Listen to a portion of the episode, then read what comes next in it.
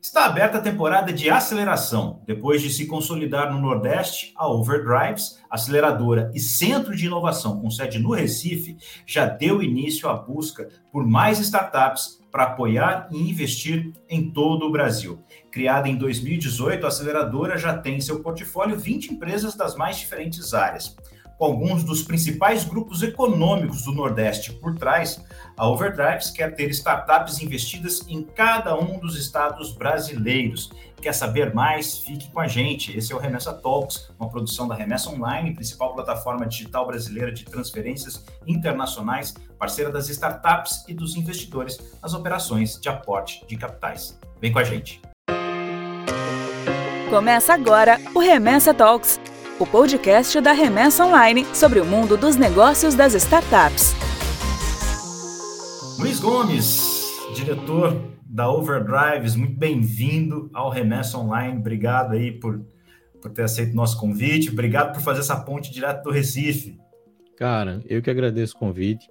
Acompanho vocês, os outros episódios, e assim, é sempre bom poder compartilhar um pouquinho do que a gente está fazendo. Confesso que esse é o primeiro podcast que eu fui convidado a participar, então, assim, é, não posso dizer que não estou um pouquinho nervoso, mas eu acho que conversar sobre o que a gente faz é, é, é, natural. Então, mais uma vez, obrigado. Espero contribuir com quem assista ou escute esse podcast aí com alguma informação que seja relevante para essas pessoas. Cara, certamente vai ser assim. Mas vamos começar explicando por que o nome Overdrives. O que, que tem a ver esse nome com Recife? Foi inspirado na música do Chico Sainz? Cara, uma ótima pergunta. É, sim, mas deixa eu voltar duas casas para te explicar isso. Quando a ideia da Overdrive surgiu, antes mesmo de se, de se chamar Overdrives, é, a gente definiu que a aceleradora teria uma sede em Recife a base da aceleração seria em Recife, muito para também contrapor aqui, o movimento de aceleração que tem acontecido no Brasil, fundamentalmente em São Paulo e Florianópolis. Então a gente teve essa decisão. E uma vez que a gente decidiu ficar em Recife ou criar isso de Recife, a gente também queria criar desde o nome uma ligação com a cidade do Recife, mas que também pudesse ser literalmente uma ponte de conexão com os startups de todo o Brasil. Então, o nome Overdrives veio por consequência do local que foi definido o escritório inicial da Overdrives. A gente ficava num prédio aqui na, no centro da cidade do Recife, de frente para uma ponte, e essa ponte ela atravessa um rio. Né? Para você ter uma noção simbólica, é a ponte que é colocado Galo da Madrugada, maior bloco de carnaval do país e do mundo, né? por dados aí de várias fontes. Então, a nossa janela era olhando para a ponte do Arte Coelho, que é a ponte do Galo, e o rio Capibaribe, que talvez seja o rio mais icônico da cidade. Então, juntando a ideia do rios, pontes, o nome não poderia ser outro que não Overdrives. E aí uma remetendo à cultura do movimento Mangue Beat, da da Nação Zumbi, do próprio Chico Sainz, a gente trouxe esse elemento cultural, mas também de quebra de paradigmas para ser a base formadora da nossa aceleração. Então esse é o surgimento do nome, assim que veio a ideia da Overdrives, e eu acho que ela reflete muito o que a gente faz todos os dias como aceleradora, mas principalmente como um elemento do ecossistema de startups hoje no Brasil. Cara, então antes de começar a falar do Overdrives, conta para mim um pouco como é que é esse ecossistema aí em Pernambuco e nos estados do Nordeste. Como é que vocês estão fazendo? Como é que vocês estão vendo as oportunidades? As startups estão surgindo aí. Dá, um, dá para a gente aí a temperatura que o ecossistema de startups tem aí no, no Nordeste. Legal eu vou fazer um apanhado do início do movimento das startups aqui em Recife, principalmente aqui em Recife, que eu acho que ainda é a cidade que puxa o movimento de startups a nível Nordeste. Isso não significa que outras cidades, sejam capitais ou não, não tenham seus, suas comunidades e seus ecossistemas, mas eu acho que Recife tem um papel de influência muito grande. Eu entrei nesse ecossistema de startup exatamente quando ele surgiu em 2011. Então faz 11 anos que eu estou nesse meio de startups aqui em Recife, mas conectado com, com outros lugares, mas aqui o movimento surgiu dentro de uma estrutura maior que eu acho que é nacionalmente e internacionalmente conhecido, que é o Porto Digital, que é um parque tecnológico urbano no centro da cidade do Recife. E com esse movimento tecnológico que já existia desde da meados dos anos 70, surge esse movimento de startups. Então, a ideia era jovens se formando na universidade, querendo criar oportunidades de negócio para eles, para que eles pudessem ficar em Recife e desenvolver negócios digitais. Né? Então, é uma, um início que é bem semelhante a outros ecossistemas, mas isso começou a ganhar força, primeiro, pela qualidade técnica desses estudantes que saíam da universidade e pela capacidade que a gente tem em Recife de se conectar com outros lugares. Né? Então a gente sabe que em termos de mercado, o Nordeste é muito grande, mas a gente naturalmente tem que explorar outras regiões para poder ter mais oportunidades. Então essa combinação de bons talentos vindo de uma universidade que tinha uma base sólida de formação e a capacidade e o interesse de se conectar através do digital com outras regiões, nasce de fato esse ecossistema com primeiras oportunidades. O Recife ele veio crescendo em termos de volume de startups nesses últimos anos, muito influenciado por alguns movimentos empreendedores que acabaram acontecendo aqui, alguns de fora que aconteceram aqui, como por exemplo Startup Weekend, que eu acho que influenciou diversos ecossistemas a criar startups e principalmente a criar a cultura empreendedora, mas veio se consolidando com as empresas que nasceram desse movimento e foram ganhando robustez no mercado, foram levantando captações fora, foram levando suas operações para outras regiões. Isso fez com que o Recife começasse também a ser visto como um grande ecossistema de startups, né? além das empresas de tecnologia, startups propriamente ditas. E isso influencia outras cidades aqui no Nordeste. Por exemplo, tem uma que sai do contexto de capitais, como é a cidade de Campina Grande. A Universidade Federal de Campina Grande é uma das dez melhores universidades de tecnologia do país. E saem grandes talentos de lá. E até então, esses talentos se formavam e saíam da cidade, porque não tinha mercado consumidor local, não tinham grandes empresas de tecnologia ou não tinha um movimento de startups que retesse esses talentos. Então, a partir desse movimento que a gente começou aqui, mostrando que é possível você criar e desenvolver negócios no Nordeste, outras cidades foram se desenvolvendo. Então, hoje você tem uma comunidade em Natal muito forte, é, em Fortaleza muito forte, no, em Salvador muito forte. Então, assim, isso é muito legal porque você vê a força da região, a capacidade criativa que a gente tem aqui, e óbvio, Recife continua sendo aí é, uma inspiração para outras comunidades. Eu estou tentando replicar as palavras dessas pessoas, eu não estou colocando aqui apenas minha opinião, mas isso também nos dá uma responsabilidade muito grande de continuar criando, continuar sustentando o desenvolvimento de bons negócios aqui e que isso de fato seja uma influência muito forte. Então é um movimento de 11 anos, com seus altos e baixos, como todos eles, é, mas eu acho que com um grau de relevância bem interessante. E a gente precisa lembrar do trabalho que o Estado de, de Pernambuco tem feito, principalmente em cima da educação, uh, da educação básica, com foco no ensino médio. No ensino médio também tem tido muito sucesso. Então, certamente o terreno é fértil porque ele vem sendo cultivado desde mais cedo, né? Você não precisa esperar Exatamente. o cara chegar na universidade. Você estimula o cara com, com essas eh, com, com, com, com, essa, com, essa, com essa gana, com essa vontade de fazer, e aí na, na faculdade ele desabrocha, né? Exatamente. É, muita gente não entende porque nas suas cidades não tem uma comunidade de startups e talvez a primeira questão seja: para você ter uma comunidade de startups, você precisa de startups. Para você ter startups, você precisa ter pessoas capazes de criar uma startup. Quando eu falo em termos de capacidade, eu não estou fazendo nenhum juízo de valor a, a o que as pessoas podem ou não fazer. Mas a universidade, uma boa formação em tecnologia, ou boas conexões que desenvolvam a capacidade tecnológica das pessoas é fundamental para você ter primeiros negócios surgindo e desses primeiros negócios o senso de comunidade. Na comunidade é quando existe um alinhamento entre, as, entre, as, entre essas pessoas, quase não sai. É, mas sem isso, sem essa base de formação, sem os talentos, a gente não teria nada.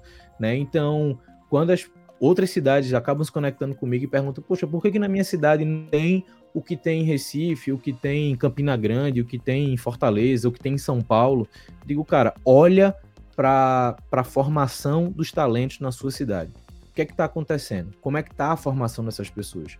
Essas pessoas estão aí, essas pessoas se encontram, trocam ideias, elas pensam juntas oportunidades de negócio. Se isso não está acontecendo, estimula que isso aconteça. Vai na universidade, entende por que, que a formação em tecnologia não é tão forte, o que é que falta para ser. Então, eu acho que esse de fato é um primeiro passo importante e que sustenta tudo que a gente vê a partir daí em termos de comunidade, negócios, os resultados e tudo que a gente tem visto hoje em termos de startups, não tem como fugir de olhar para a formação das pessoas. E aí, como é que nasce a Overdrives? Legal. A Overdrives nasce é, de uma diretoria do Grupo Ser Educacional que foi criada em 2017 e por coincidência ou não, eu fui convidado como uma das possibilidades para assumir essa diretoria e acabei sendo contratado para isso. Então, hoje talvez o meu cargo formal seja diretor de novos negócios do Grupo Ser Educacional, com o objetivo, e aí a diretoria nasceu com esse objetivo, de criar um portfólio de negócios digitais investidos. Termos bonitos para falar investimento em startups como é uma empresa, uma corporação de educação, a minha primeira pergunta quando eu fui convidado para assumir esse papel foi: então vocês querem é, investir em startups de educação? Seria a lógica por trás da coisa. E eu fui surpreendido com a resposta de que não, a gente quer investir em boas oportunidades, independente do cenário, independente do mercado. Se for uma boa oportunidade de investimento, a gente quer estar junto. Então, com essas informações e apenas essas, eu literalmente coloquei no papel boa parte do que eu aprendi na minha jornada como empreendedor, do que poderia ser algo, um programa, uma estrutura, uma estratégia para apoiar o desenvolvimento de startups. Quando a gente fala de corporação, para chegar aí de fato na Overdrives como aceleradora, quando a gente fala de corporação, a gente está falando de estruturas que são naturalmente complexas para se relacionar com startups. Então a gente vê diversos exemplos hoje no Brasil, talvez mais fáceis do que aconteciam cinco anos atrás, quatro, cinco anos atrás, para que essas estruturas de fato tivessem conexão com startup. Eu fiz, cara, não adianta a gente criar é, uma estratégia de investir em startups com muitas variáveis, ou seja, cheques de investimento flutuantes, variáveis de equity também. Então a gente fez um corte de variáveis. O que é que eu poderia usar para criar um primeiro portfólio sem mexer muito no valor investido e sem mexer muito no equity proposto? Quando você faz essas, esses cortes, você chega na base do que é um programa de aceleração, onde você tem um deal de investimento fixo e você busca no mercado startups que encaixem naquele deal de investimento. Então, em vez de você negociar startup por startup, você pega um pool de negócios e vê quais deles encaixam naquela tese que você tem. Então, a Overdrives nasce com esse objetivo. O ser educacional tornou a Overdrives um CNPJ independente, então isso também facilita nessa relação, ou seja, hoje o investimento nas startups é feito pela Overdrives, pelo CNPJ Overdrives. Então, isso tira uma série de burocracias na relação com a corporação, e a partir daí, a gente só fez um desenho estratégico de quais os primeiros mercados que a gente vai olhar, qual o primeiro volume que a gente vai olhar de startups e qual o valor que a gente vai captar do ser educacional para ter esse poder de investimento nas startups. Então, essa foi as, essas foram as premissas técnicas base para a gente ter o que a gente tem hoje na Overdrives. A gente vai falar um pouquinho mais sobre esses parceiros que estão aí dando a infraestrutura, o suporte todo para você poder uhum. trabalhar, né? Ou seja, a grana, esse combustível todo. Mas antes eu queria falar um pouquinho sobre como é que vocês fazem essa, essa análise. Você já explicou que, cara, nós temos a, a nossa, a, o nosso molde. Vamos buscar quem é que está alinhado com a gente. E por que que essa forma que vocês montaram, na sua opinião, ela funciona? Por que que definir tamanho, algumas características, esse conjunto de características faz a diferença na hora da escolha? E o que que vocês têm de resultado? Porque vocês estão acabando, acabaram aí de soltar aí a sexta rodada uh, de captação de startups para aceleração. Antes, já rodaram cinco, você já tem 20 startups. Conta para a gente essa história, como é que esse molde funciona e quem é que se encaixa dentro dele. Legal. Eu acho que o primeiro ponto de aprendizado aqui é, que momento das startups faz sentido você desprender esforço para investir, acompanhar, de fato acelerar. E esse desenho ele surge quando a gente define que o melhor momento para a gente investir na startup é quando a startup está entrando no mercado. Isso significa o que na prática? Quando a startup já tem, mesmo que seja um produto inicial, né, o MVP, como muita gente fala, primeiros clientes ou usuários, ou pelo menos esteja perto de converter os primeiros clientes, minimamente uma primeira proposta de modelo de negócio e um time fundador que consiga se dedicar também, mesmo que parcialmente, ao desenvolvimento daquele negócio. Então, essas são as premissas que a gente olha para as startups numa linha bem básica é, do que é que vale ou não vale a pena a gente investir. Isso significa o quê? Uma startup só tem uma ideia, ainda está lá com a startup no PowerPoint. A gente ainda não consegue ajudar formalmente essas startups enquanto programa, mas a gente consegue dar apoio de mentoria, algumas coisas que a gente faz paralelo à aceleração. Então, a aceleração, ela precisa que a startup tenha um produto mínimo, pelo menos, primeiros clientes ou usuários, ou pelo menos esteja muito próximo de virar os primeiros clientes, e um time minimamente dedicado a acompanhar e desenvolver esse negócio ao longo da aceleração, mas também depois dela. Né? Então, a gente não tem, por exemplo, uma base mínima de faturamento. A gente já recebeu startups aqui para aceleradora que faturavam 60, 70, 100 mil mês. Assim como a gente também já recebeu startups ainda com faturamento zero, mas em vias de conseguir seus primeiros clientes ou uma primeira base de usuários. Então, é, essa é a nossa linha de corte.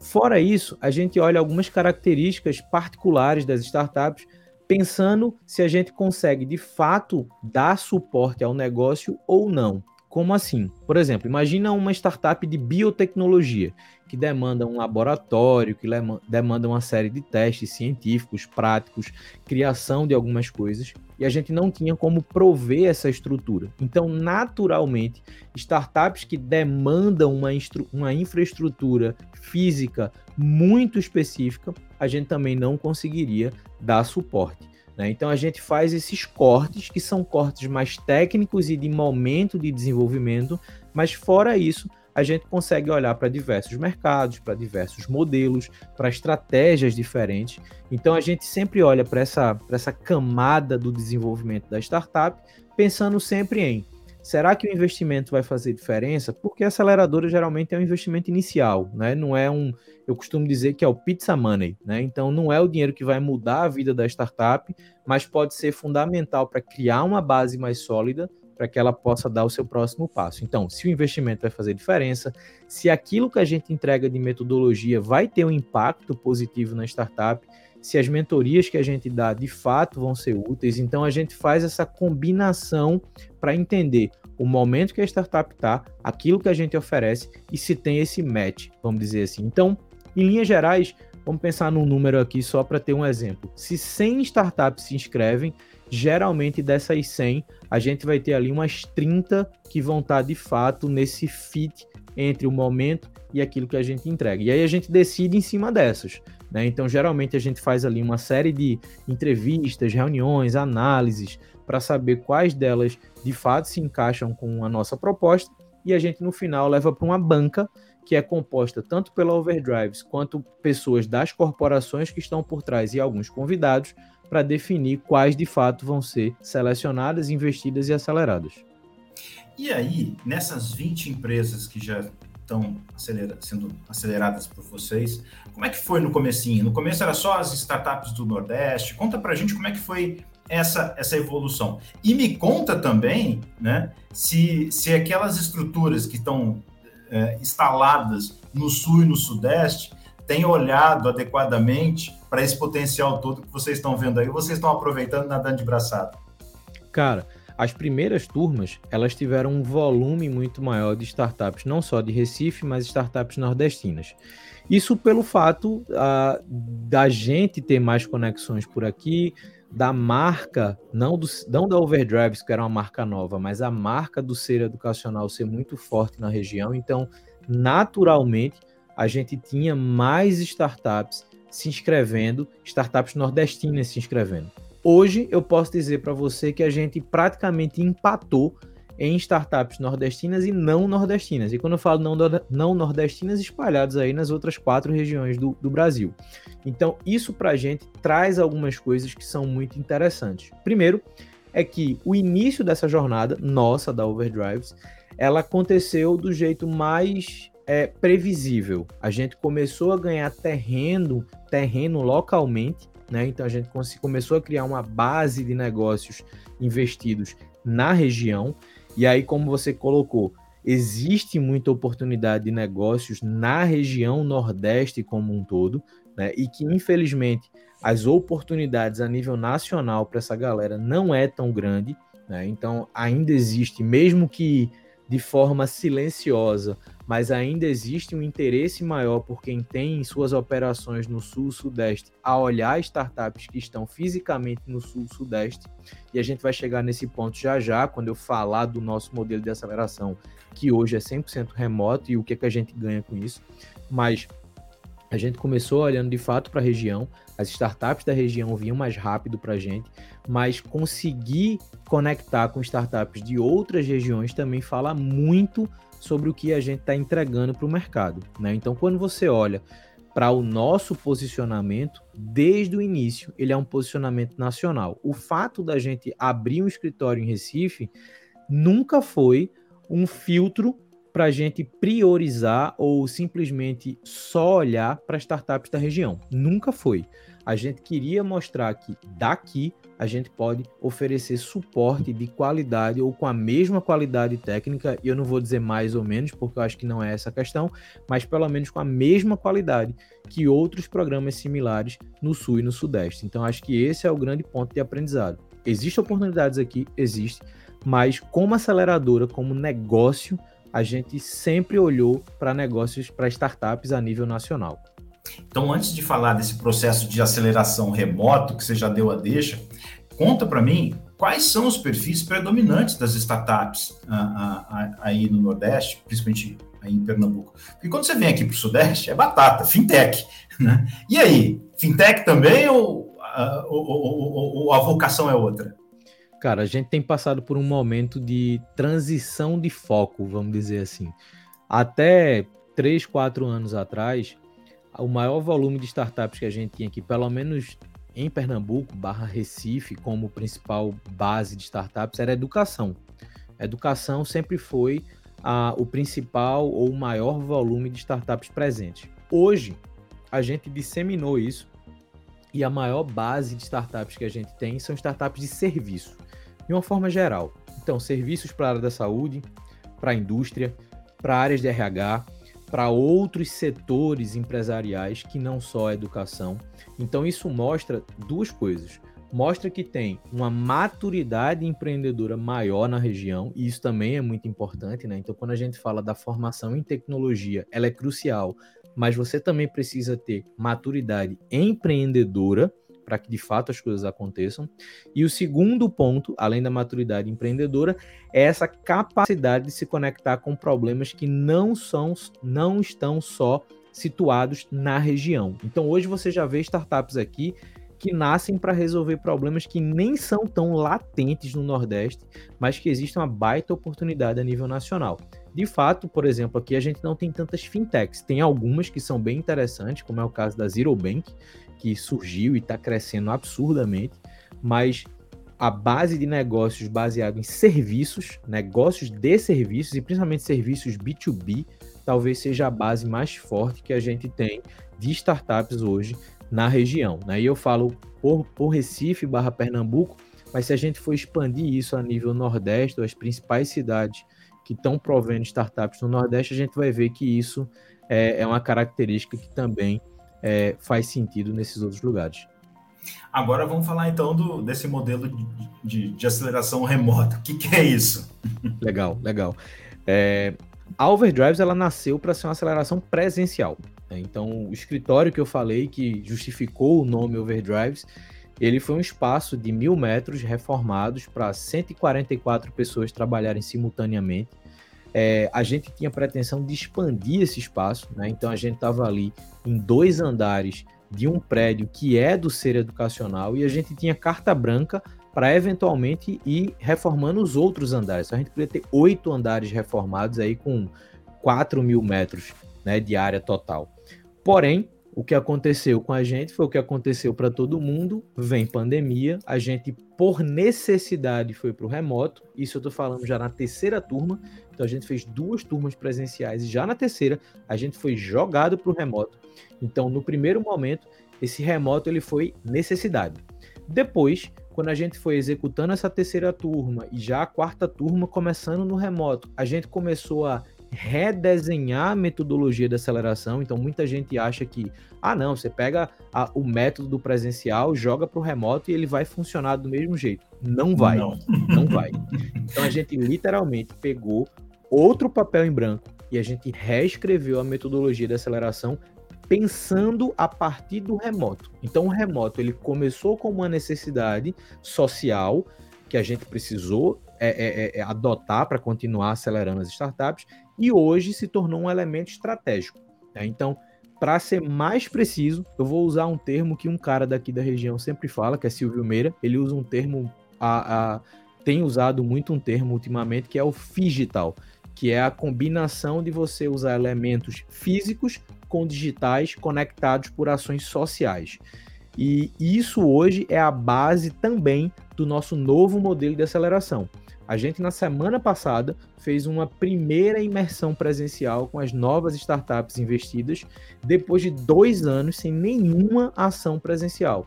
Isso mostra que a gente agora vai combinar momentos presenciais estratégicos junto com um método pensado para o remoto para potencializar ainda mais os resultados que essas startups podem ter, não só no período de aceleração, mas a partir dele. Né? Então, muita gente, quando olha para aceleração, fixa naquele período, que a startup tem que gerar um baita resultado naquele período, mas a gente prefere pensar que a aceleração é um momento transacional. A gente vai pegar a startup num ponto 1, vai entregar essa startup num ponto 2, e a partir desse ponto 2, ela tem que ter maior capacidade de desenvolvimento que ela tinha antes de ser acelerada. Então, esse hoje é o nosso, a, o nosso novo mote de aceleração. Ele é remoto por natureza, mas ele hoje traz o presencial como elemento estratégico para aumentar o resultado potencial dessas startups.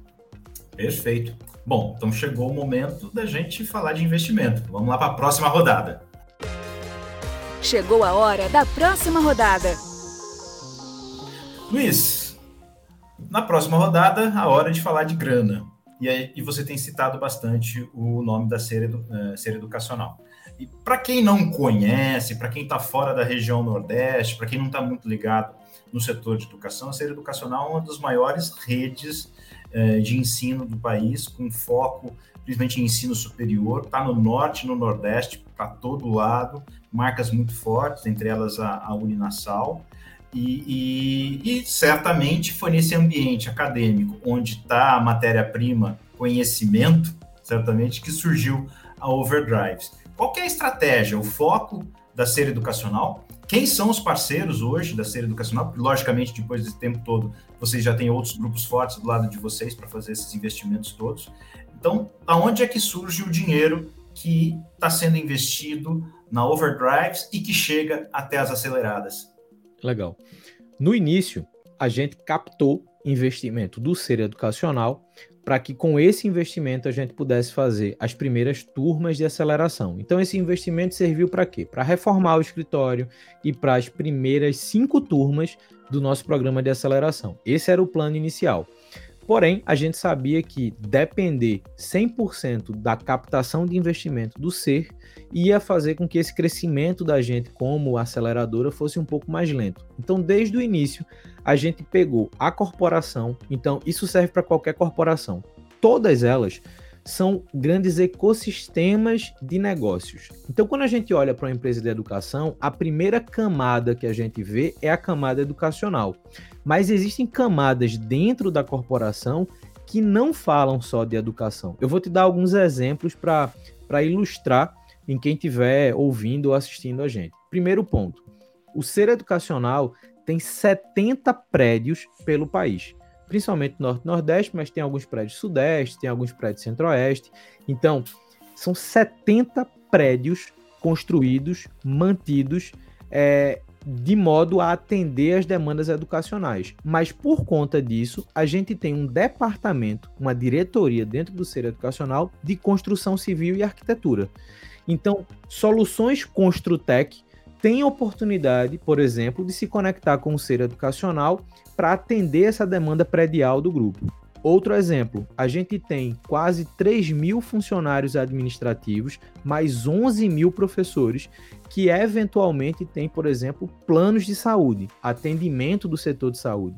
Então, isso faz com que Health Techs também tenham oportunidade de se conectar com o ser educacional. Outro exemplo, a gente tem uma série de programas financeiros de financiamento estudantil, de entrega de crédito, de toda a mobilidade financeira dentro do grupo, isso faz com que fintechs possam ter oportunidade de se conectar com, com o ser educacional. Então, esses são alguns exemplos. Se, a gente, se eu for dar todos os exemplos aqui, a gente não sai daqui hoje, de outras, outros mercados que podem se conectar com o ambiente corporativo, independente se ele é de educação, se ele é financeiro, se ele é de construção civil. Corporações são grandes ecossistemas de negócio. E a gente usa isso como mote de atração de startups, lógico, porque a gente traz mais oportunidades para perto. Porém, mais do que isso, a gente usa essa plataforma de negócios como oportunidade para as startups se conectarem, terem cases de clientes, e aí não só do ser, mas das empresas que estão ao redor do ser, que possam ser também vistas como oportunidade de negócio. Então, o ser educacional é o principal financiador da Overdrives, né? então o CNPJ Overdrives tem o ser educacional como dono, porém a gente fez ainda uma composição de buscar outros, outras corporações interessadas em investir em startup para fazer isso junto com a Overdrives. Como é que isso funciona? É, a Overdrives ela não é prestadora de serviço de aceleração. Né? Então a gente literalmente a gente acelera quem a gente investe do nosso próprio dinheiro. Então a gente tem grana para investir nas startups. Junto a isso, a gente traz outras corporações que também têm grana para investir em startups e a gente co-investe com elas, como é o caso de uma corporação grande que tem aqui na região do varejo principalmente são donos de shopping, são donos é, de algumas empresas de mídia e até de construção civil, que é o grupo JCPM, que é o João Carlos Paz Mendonça, é, que estão com a gente hoje, nessa turma 6, por exemplo, como co-investidores. Então, a nossa relação não é de prestação de serviço, mas de sócios deles. Então, a gente entra com a mesma quantia investida para que a gente possa aumentar ainda mais o cheque oferecido às startups e, obviamente, aumentar ainda mais essa capilaridade de acessos a oportunidades de negócio para essas empresas que a gente traz. E, o grupo Paz Mendonça é gigantesco. Né? Gigantesco. Né? Eu acredito, eu, eu, eu, acredito que eles devem ter chegado a ter, ter, ter, operações aqui no Sudeste, porque esse nome, quem, quem é da, da, do Sudeste conhece Paz Mendonça. Mas é, eles, eles foram donos, não sei se ainda são donos daquela rede de supermercado Bom Preço, né? Isso, que era uma agora, rede gigantesca, né? A, a, o Bom Preço foi vendido inicialmente para o Walmart e agora o Walmart Big. Então, onde você vê Big, e aí a nível nacional, lá atrás, a, começou como Bom Preço. Né? E a gente costuma dizer que a primeira fintech do Brasil foram, foi deles, que foi o cartão Hipercard, feito totalmente para ser utilizado em plataformas digitais. Então, isso eu estou falando final dos anos 90, começo dos anos 2000 lá atrás. Eu ia então, falar assim, pelo menos uns 20 anos mesmo, né? Exatamente. A gente tá falando de uns 30, né? Isso. Exatamente. Então são corporações que têm suas inovações, que estão olhando para o digital, mas que naturalmente não tem, como eu disse lá no começo, aquele tino para se conectar com startups. Então o nosso papel passa a ser um catalisador dessa conexão. Só que em vez de fazer isso como serviço, a gente faz isso junto. Então eu trago essa corporação para vir junto com a gente. Eu digo, ó, você vai aprender fazendo comigo. A gente vai dividir o risco, vai dividir o bolo aqui e a gente vai fazer esse negócio junto. Então isso quebra muitas paredes que a gente poderia ter dessas corporações em de fato se conectarem com as startups. E aí, dá para dizer quanto é que ser educacional e o grupo Pais Mendonça botaram nos cofres da, da Overdrives para chegar nas startups? Somando tudo, a gente está chegando em 10 milhões. 10 milhões. Vocês estão imaginando, dentro daquela, daquela tese de vocês aí, que vocês dão uma formatada, qual é o tamanho do cheque médio que vocês colocam na mão das startups e como é que, que vocês ajudam né, esse investimento a prosperar lá dentro? Legal. Hoje o cheque está em 200 mil. Então, se você for olhar hoje a nível de ecossistema, é um cheque inicial, tá? Então, aceleradoras, em geral, elas, em termos de valor investido, elas estão muito perto do que a gente via antes como investidores anjo, né? Mas aí a diferença é tudo que a gente entrega além do investimento.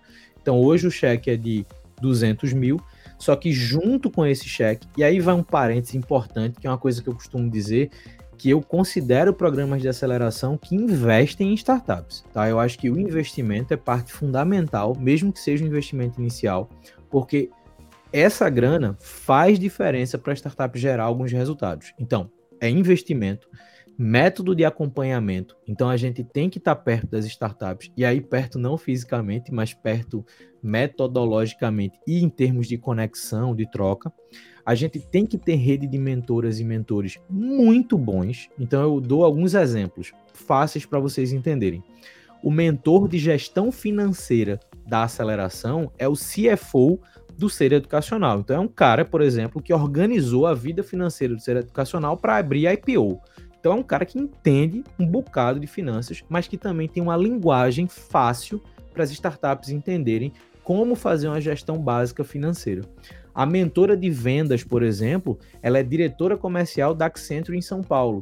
Então ela está acostumada a vender os produtos de tecnologia da Accenture, então tem muito tato para pensar nas estratégias de venda de coisas tecnológicas e digitais para um mercado que geralmente não tem tanta abertura para novas tecnologias. Então, esses são os dois exemplos de uma rede de quase 20 pessoas que a gente conecta para dar mentorias em áreas-chave para o negócio se desenvolver. Além disso, a própria rede de empreendedoras e empreendedores que a gente tem no portfólio cria dentro da Overdrives uma microcomunidade onde as pessoas trocam informações abertamente, trocam experiências do que deu certo, do que deu errado, que, das ferramentas que estão usando, das pessoas que se conectaram. Então, esse também é um elemento da, da aceleração. Além disso, dois tipos de conexão que a gente faz: conexão com o mercado, com potenciais oportunidades, e conexão com próximos investimentos. Como eu disse, a aceleração ela é, um, ela é um, um programa transacional. Então eu sei que depois da aceleração, essas startups vão precisar levantar investimento novamente. Então eu passo também a fazer parte dessas conexões com próximos investimentos, seja investimentos é, seed money, investimentos Series A, Hoje a gente tem startups que já captou mais de 2 milhões. Então, assim, isso para a gente é muito legal. Como aceleradora com três anos de operação, considerando que a primeira turma ela iniciou em 2019, né? A 2018 foi todo o processo de organização e seleção para 2019 a gente começar. Então, em três anos, a gente tem startups que cresceu 10 vezes, que cresceu 12 vezes em alguns cenários. Então, isso para a gente é importante mas não é fundamental. O fundamental é que ela tenha uma base sólida para esse crescimento. Então, eu, eu não costumo falar muito desses múltiplos, porque eu acho que quando a gente olha só para o múltiplo de crescimento, a gente pode estar tá falando de um castelo de cartas. Né? Então, ele cresce, mas ele é muito frágil. Então, eu prefiro pensar em ter startups que têm uma base sólida para que o crescimento, mesmo você olhando de fora, pareça lento, mas é um crescimento muito mais consistente do que só rápido. E essa, essa sexta rodada aí que vocês estão com o edital aberto, me conta um pouquinho mais sobre ela. É, vocês estão pensando em captar quantas startups para o processo de vocês? O que, que, vocês estão olhando? Como é que, como é que vai dar o fit? Como, como é que vocês estão observando aí os inscritos que estão chegando através desse edital? Dá um, dá um cenário geral para a gente. Toda a turma da gente, a gente a, seleciona até cinco startups. Por que, que eu boto até cinco? A gente não tem é, aquela visão de que tem que ter X startups. A gente vai olhar de fato para os negócios que têm afinidade, que têm potencial, e às vezes um detalhe ou outro faz com que no, no, em todos os nossos filtros no final a gente chegue em quatro, em três, e não tem problema. A gente não quer ter um crescimento de volume também de startups muito rápido se essas startups não têm um bom potencial de crescimento. Então, o que a gente comumente fala é: toda chamada a gente vai investir em até 5 startups. Luiz, por que vocês não botam até 10 ou até 15? Porque pelo nosso método de acompanhamento, a gente sempre está muito perto da startup. Então, quando você aumenta muito o tamanho dessa turma, a gente acaba se distanciando das startups. E não que isso seja ruim ou bom, mas para a gente, o quanto mais perto a gente tiver, reunindo, trocando ideias, entendendo o que é que está por trás do negócio, maior a chance da gente consolidar a base daquele negócio para que ele possa ter um crescimento é, mais sustentável, né? Então, como, como estratégia, sempre é até cinco startups por turma. Luiz, para a gente encerrar, quais são as previsões aí, as expectativas de vocês para o biênio 2022-2023? A gente já está quase chegando na metade desse ano, que está voando. Muito pepino, um ano cheio de pepino, e tem 2023 pela frente. Como é que vocês estão aí se preparando para esses dois anos aí bem cabeludos?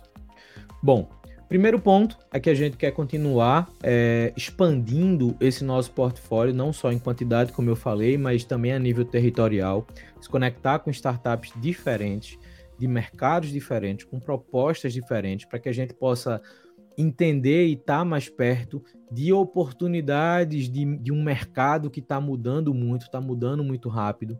A gente olha para pessoas que estão empreendendo também com essa capacidade de reagir à mudança.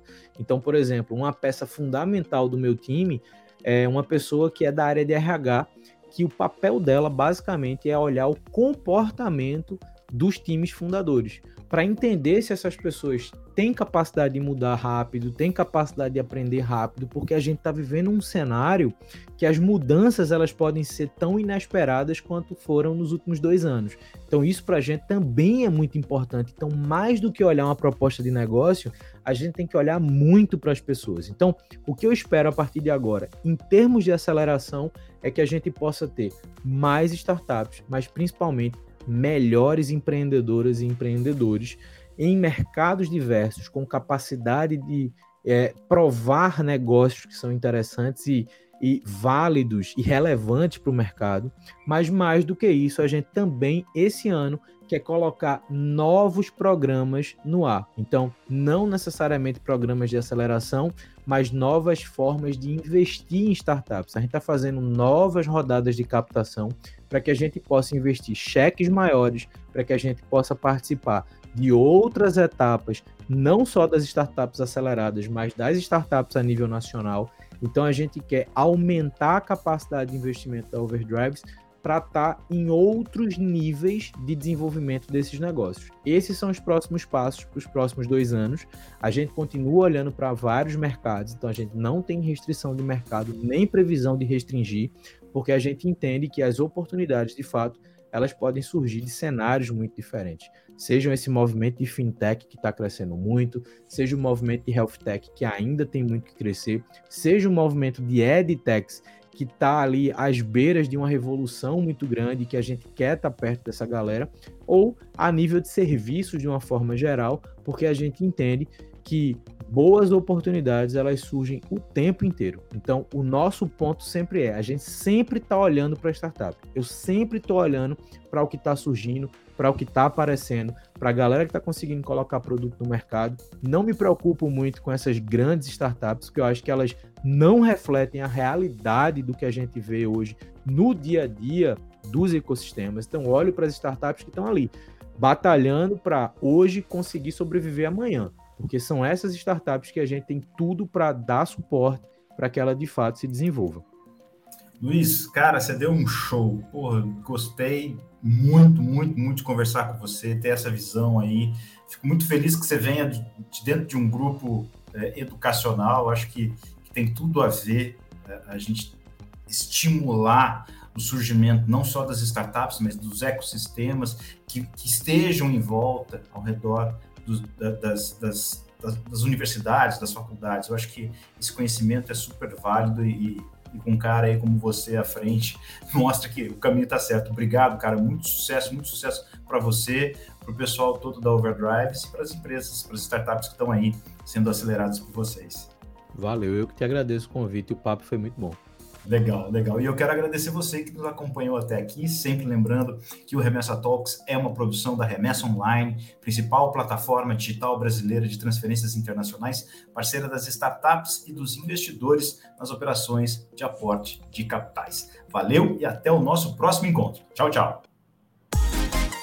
Esse foi o Remessa Talks, podcast da Remessa Online. A gente se encontra na próxima rodada.